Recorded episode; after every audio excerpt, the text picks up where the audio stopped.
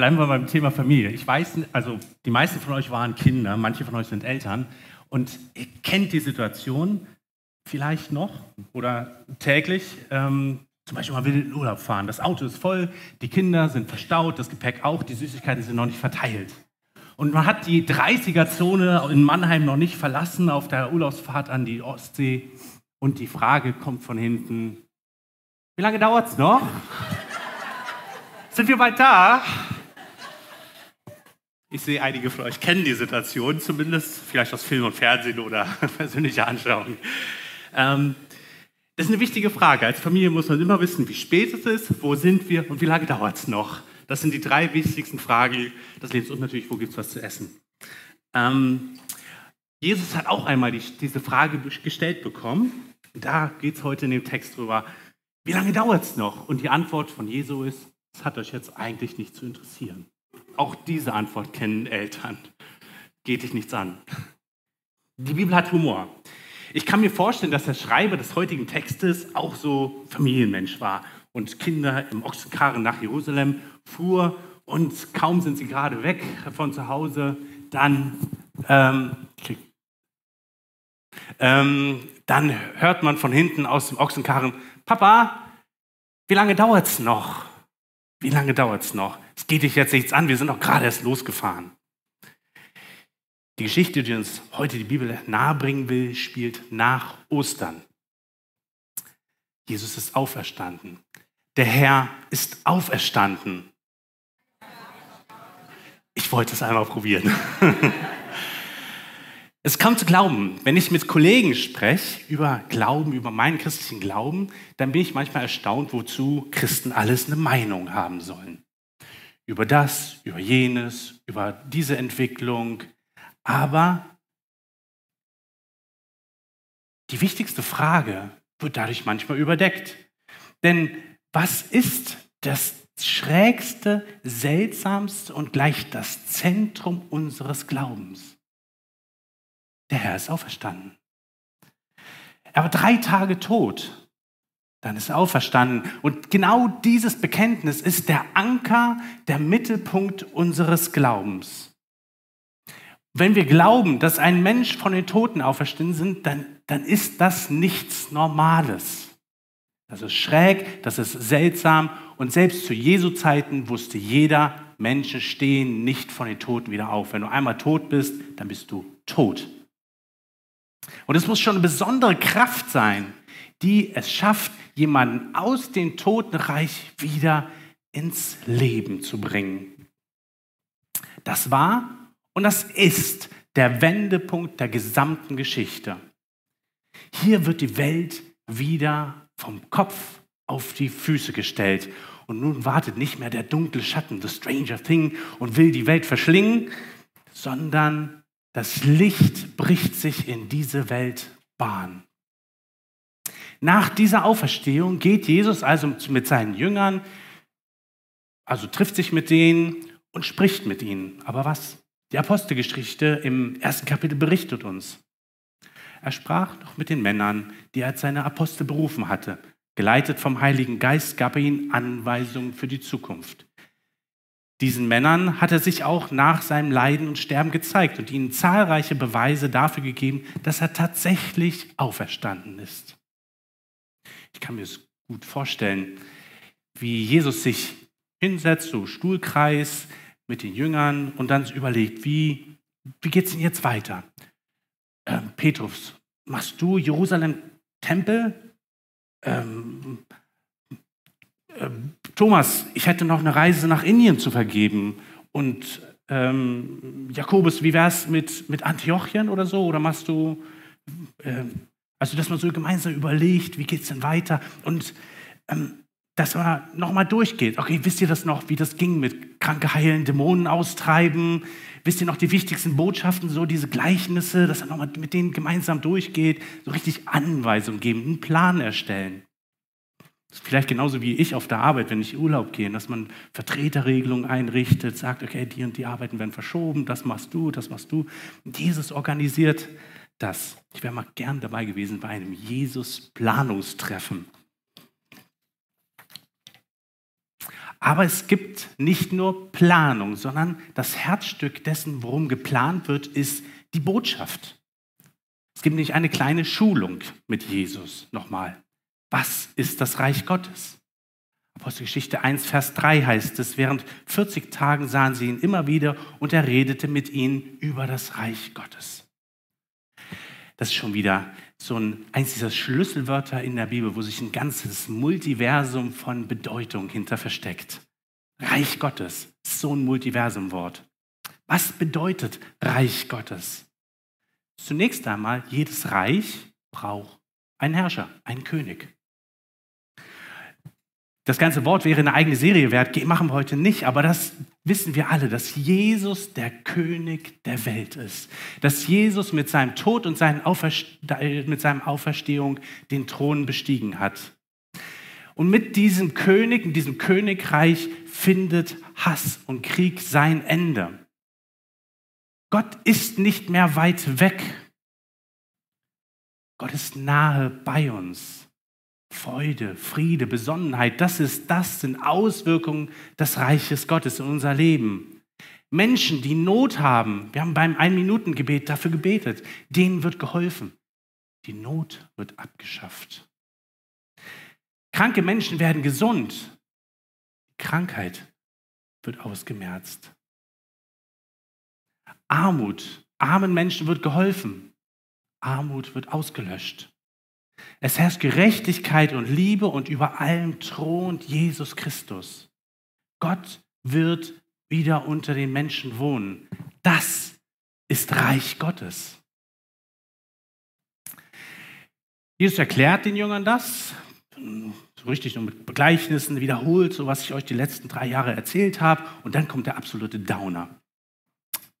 Bei dieser Gelegenheit fragen sie mich, Herr, ist jetzt eigentlich die Zeit gekommen, wo du Israel wieder zu einem freien, mächtigen Reich machst?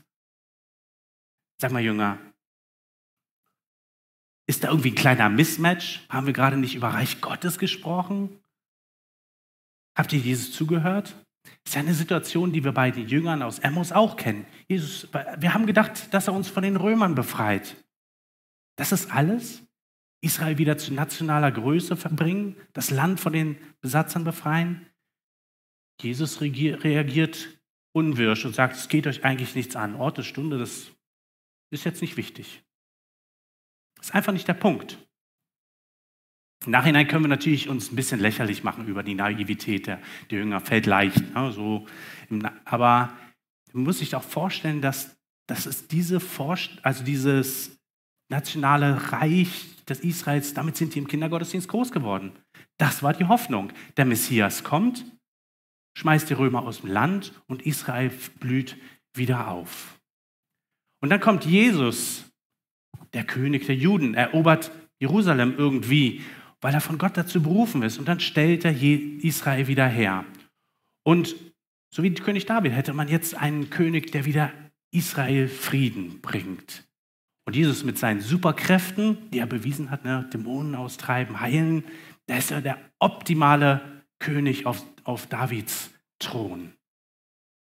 Und da hat er noch diesen speziellen Draht zu Gott. Also Jesus ist schon der absolute Kandidat dafür. Wann machst du das dann jetzt, Jesus? Wann setzt du dich auf den Thron und führst Israel zu nationaler Größe? Zur ersten Nation der Welt. Die Bosheit der Welt würde dann gerichtet und der Segen Gottes sich dann über die Welt ausbreiten. Das war das, was die Jünger im Kindergottesdienst gelernt haben und in der Synagoge besprochen haben. Das ist saubere Auslegung der hebräischen Bibel. Wie lange noch, dass Jesus wiederkommt? Wir haben es vorhin gesungen. Jetzt nicht wichtig. Geht euch nichts an. Aber ihr habt einen Auftrag. Es gibt das, was zu tun in dieser Welt. Und dafür bekommen wir statt eines Zeitplans Kraft. Und da trifft sich auch die Erfahrung, unsere Erfahrung mit der Erfahrung der Jünger. Ich stelle fest, gerade so, wo ich jetzt bei den Bibelentdeckern bin, ähm, das Thema Offenbarung könnte man immer machen. Wann kommt Jesus? Das ist einfach ein Thema, das läuft immer. Auch YouTube, ich weiß nicht, wer so während der Corona-Pandemie manchmal YouTube-Videos aus dem christlichen Bereich, da wird dann spekuliert und genau ausgerechnet, und wann, wann das kommt. Auch die Ukraine-Krise hat das nochmal nach oben gespürt. Herr, wann richtest du dein Reich wieder auf? Wann kommst du wieder? YouTube scheint die Antwort nicht zu haben. Auf die Antwort warten wir noch, aber wir haben Kraft bekommen. Einen Auftrag bekommen. Eine Message bekommen. Apostelgeschichte 1, Vers 8 heißt es, aber ihr werdet Kraft empfangen, wenn der Heilige Geist auf euch gekommen ist und ihr werdet meine Zeugen sein, sowohl in Jerusalem als in Judäa, Samaria und bis ans Ende der Welt. Und als er das gesagt hatte, wurde er vor ihren Blicken emporgehoben und eine Wolke nahm ihn vor ihren Augen weg. Wenn im alten Rom ein neuer Kaiser gekrönt wurde, gefunden wurde, der mag das, sein Kaiserthron vielleicht irgendwo in Oberägypten erobert haben, seinen Widersacher äh, dort ermordet haben oder in der Schlacht besiegt haben. Das hat nur keiner gewusst. Es gab ja kein Twitter. Übrigens, ich bin jetzt der neue Kaiser. Ging nicht. Man musste sich also Leute suchen und erstmal überall verkünden, äh, übrigens, es gibt einen neuen Kaiser. Und es dauert dann auch, bis der neue Kaiser nach Rom kommt und den Thron besteigt. Ein Riesenfest. Aber in den Bergen Judäas kriegt keine Sau das mit. Wen interessiert es da auch schon, wer da in Rom auf dem Thron sitzt? Vielleicht kriegt man ein, zwei Jahre später einen Botschafter, der ausruft, das ist die gute Botschaft, Augustus ist der neue Kaiser. Oder wer auch immer. Es braucht Zeugen. Zeugen, die einem sagen, das ist jetzt der neue König. Und die das in das, den letzten Winkel des gesamten Reiches hineinbringt. Das ist der Auftrag der Jünger. Jesus Christus ist König. Jetzt müssen wir es allen erzählen. Das ist dein Auftrag. Jesus Christus ist König. Wir müssen es jetzt noch allen erzählen. Seine Herrschaft, und wenn sie noch nicht sehen kann, ist jetzt schon angebrochen. Das ist eine gute Botschaft. Noch Nochmal ganz deutlich, unsere Botschaft ist nicht, Jesus Christus wird irgendwann einmal König sein, wenn wir tot sind. Unsere Botschaft ist, dass Jesus Christus schon König ist. Gekrönt mit einer Dornenkrone, ausgebreitet die Arme für die Menschen der Welt und sein Leben hingebringt. Sein erster Thron ist das Kreuz. Das ist unser König und es ist der König, der aufsteht von den Toten und auf, hinaufgegangen ist in den Himmel. Das ist unser König. Das ist mein König. Jetzt, heute. Aber Zeugen, wie wir es sein sollen, die brauchen immer einen Beweis. Die ersten Jünger auch. Entweder musst du dabei gewesen sein, also glaubhaft sagen können, dass du es erlebt hast. Die Leute nannte man dann Apostel oder irgendein Beweis, dass das stimmt. Was ist unser Beweis? Das ist der Heilige Geist, die Kraft Gottes, die in uns lebt. Und mit dieser Kraft beginnt nämlich ein anderes Menschsein. Es ist eine Befähigung, anders zu leben. Und wenn ich das mal so sagen darf zu Pfingstlern, es geht nicht nur darum, in neuen Sprachen zu reden. Es geht darum, anders Mensch zu sein. Denn das ist der Beweis, das ist die Botschaft, das ist der Beweis, dass die Botschaft, die wir haben, wahr ist. Die Apostelgeschichte zum Beispiel nimmt uns, wer das vielleicht als Hausaufgabe mitnehmen will für die Woche, die ersten sieben, acht Kapitel der Apostelgeschichte zu lesen, die nimmt uns genau solche Schritte mit erstmal wieder komplett werden. Es wird ein Jünger nachgewählt. Petrus steht auf und erklärt den Menschen in Jerusalem beim Tempel oder, oder nach, äh, nicht beim Tempel, bei dem Obergemach, wie auch immer. Erklärt den Menschen, jetzt habe ich verzettelt, ähm, was das bedeutet, was da passiert ist mit Jesus Christus, dass er gestorben ist, dass er auferstanden ist, dass er jetzt König ist. Und dann beginnen die Leute, und das ist dieses neue Menschsein, beginnen die Leute ihr Hab und Gut zu verkaufen, zu teilen, eine Gemeinschaft zu leben. Das ist keine wahnsinnige Utopie, sondern die haben begriffen, wir sind neue Menschen und wir lernen jetzt anders zu leben als alle um uns herum. Beginnen zu teilen. Kranke werden gesund. Das Böse in Form von Dämonen wird rausgetrieben. Und dann auch eine ganz tolle Geschichte. Es gibt ausländische Frauen, Witwen, die werden benachteiligt in der Gemeinde. Soll man ja nicht glauben, dass sowas passiert, aber das ist passiert. Und die Gemeindeleitung setzt sich dafür ein, dass die ausländischen Frauen nicht benachteiligt werden, die ausländischen Witwen, bei der Zuteilung von, von Essen und bei der Versorgung. Da ist etwas begonnen, was anders ist, anders als alles, was vorher war. Und damit wird ein Menschheitstraum wahr, aber es ist deutlich, sowas leben wir nicht aus irgendwie. Dafür brauchen wir Kraft. Da brauchen wir Energie. Und das ist nicht unsere Kraft. Ihr merkt, dass, dass so kann man nicht aus sich selbst leben. Das, das muss, wir brauchen Gottes Kraft dafür. Es braucht den Heiligen Geist, es braucht Gemeinschaft. Es braucht Gemeinschaft miteinander. Es braucht Vergebungskraft, Vertrauenskraft. Es braucht Heilungskraft. Es braucht Aushaltekraft, Hoffenskraft. Es braucht Autorität und die Kraft, dass das Böse besiegt wird in unserem Leben. Es braucht Kraft und Energie, armen, schwachen Ausländern und Flüchtlingen zu helfen. Ich habe euch was mitgebracht.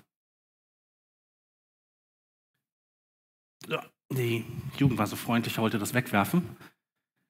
Einige von euch wissen, was das ist. Für mich ein ganz tolles Bild, wie wir sein sollen. Wir sind wie kleine Spiegel, die Gottes Wesen in die Welt hinausleuchten. Das heißt, wir leuchten nicht aus eigener Kraft, nicht die eine Glühbirne, die hier drin wäre, die wird keiner sehen. Die Spiegel sind auch alle nach außen und nicht nach innen gerichtet. Und dann kommt die Kraft Gottes, das Licht Gottes. Und dann wirkt es in die Welt hinein. Das bist du. Du bist so ein kleiner Spiegel. Und Gott hat es zusammengestellt, dass wir da, wo wir sind, dort an den Fleck hinleuchten. Was ganz Besonderes. Wir der Ort, wo sich das Licht Gottes verbreitet in diese Welt hinein.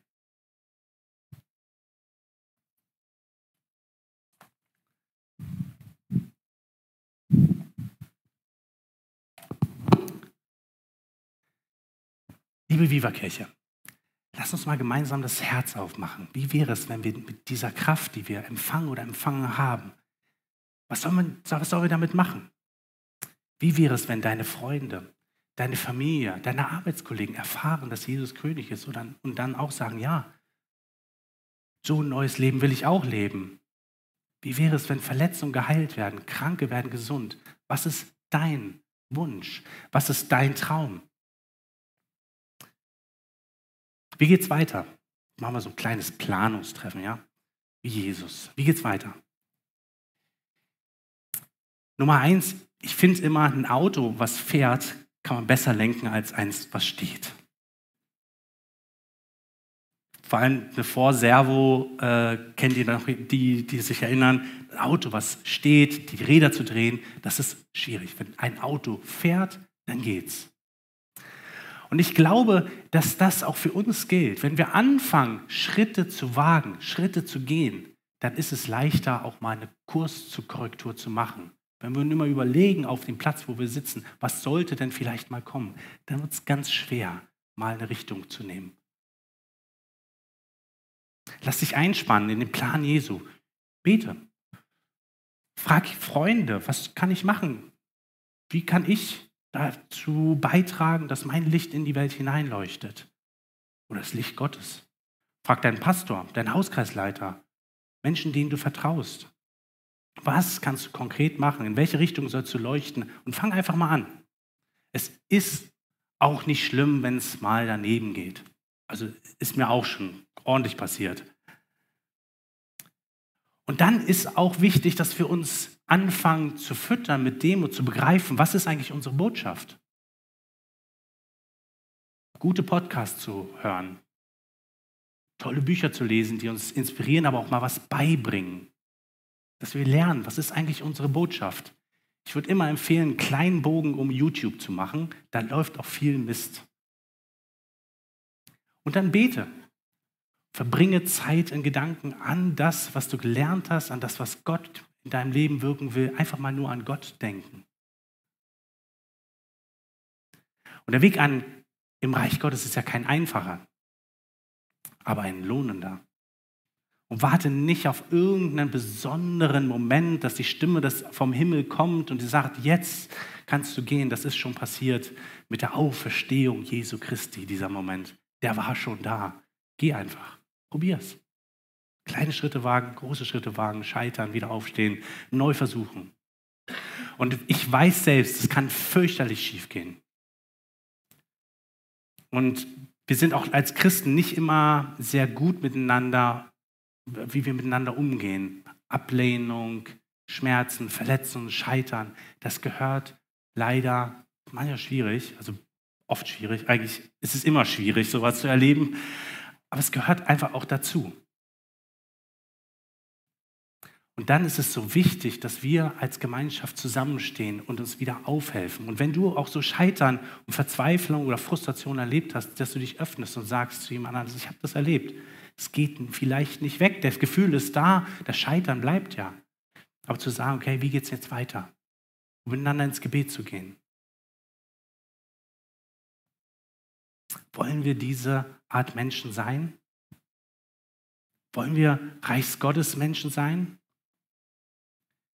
Ich will euch einladen, einfach mal zu zwei Minuten still Zeit zu nehmen, wenn leise die Musik spielt und zu überlegen, was ist mein nächster Schritt? Gott zu fragen, Jesus, ich müsste jetzt mal, vielleicht jetzt gerade, ein kleines Planungsmeeting mit dir machen. Was ist mein nächster Schritt? Das Leben ist kurz, es geht so schnell vorbei. Lasst uns das anpacken.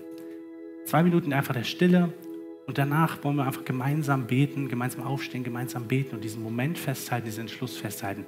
Wenn du sagst, das ist für mich gerade nicht dran, ich habe andere Themen gerade in meinem Leben, das ist völlig in Ordnung. Lass dich da, setz dich da nicht unter Druck. Aber wenn du spürst, jetzt für mich ist, ist das der nächste Schritt, ich will da gehen, dann lade ich dich ein, jetzt aber zwei Minuten der Stille zu haben.